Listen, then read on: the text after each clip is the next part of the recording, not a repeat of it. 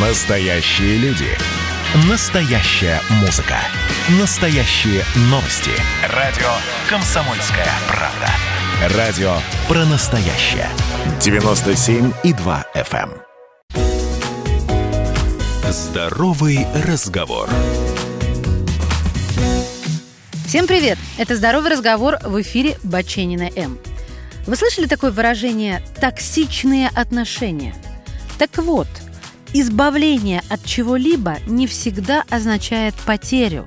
Иногда нужно избавиться от токсичных отношений и плохих привычек, чтобы оставить место в своей жизни для чего-то большего – от токсичных отношений может быть сложно избавиться. Многим людям это так и не удается, и они возвращаются к ним снова и снова, попадая в замкнутый круг и причиняя вред самим себе. Тем не менее, существуют способы избавиться от них, даже если речь идет о вашем лучшем, уже в кавычках, друге – Ученые поработали с группой людей, испытывающих данную проблему, и составили целое справочное пособие. Вот несколько основных советов, которые помогут вам освободиться от отношений, причиняющих вам вред.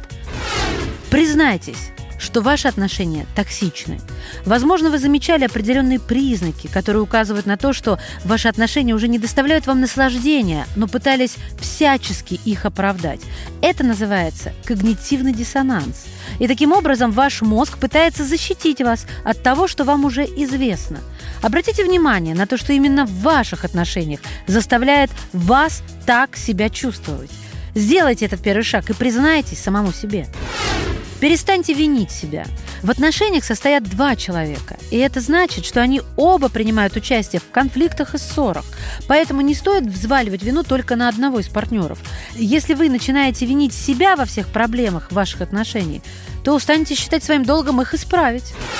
Оборвите связи.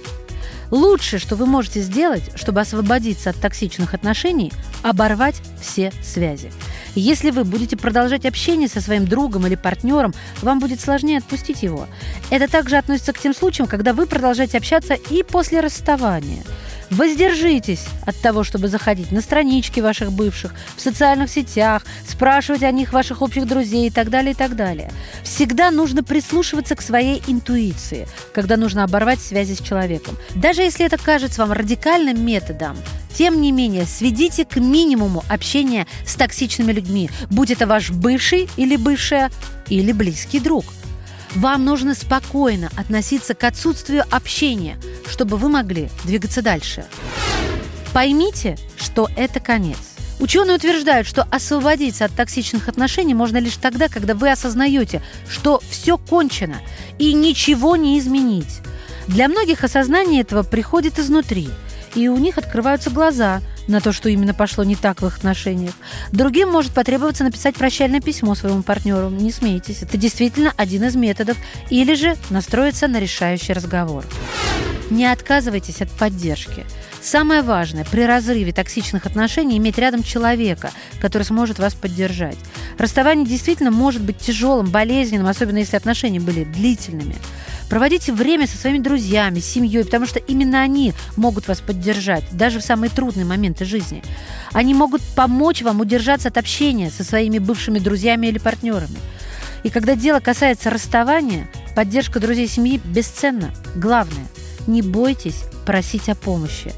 Так что проанализируйте свои отношения прямо сейчас и берегите себя. Ваша Маша. Здоровый разговор.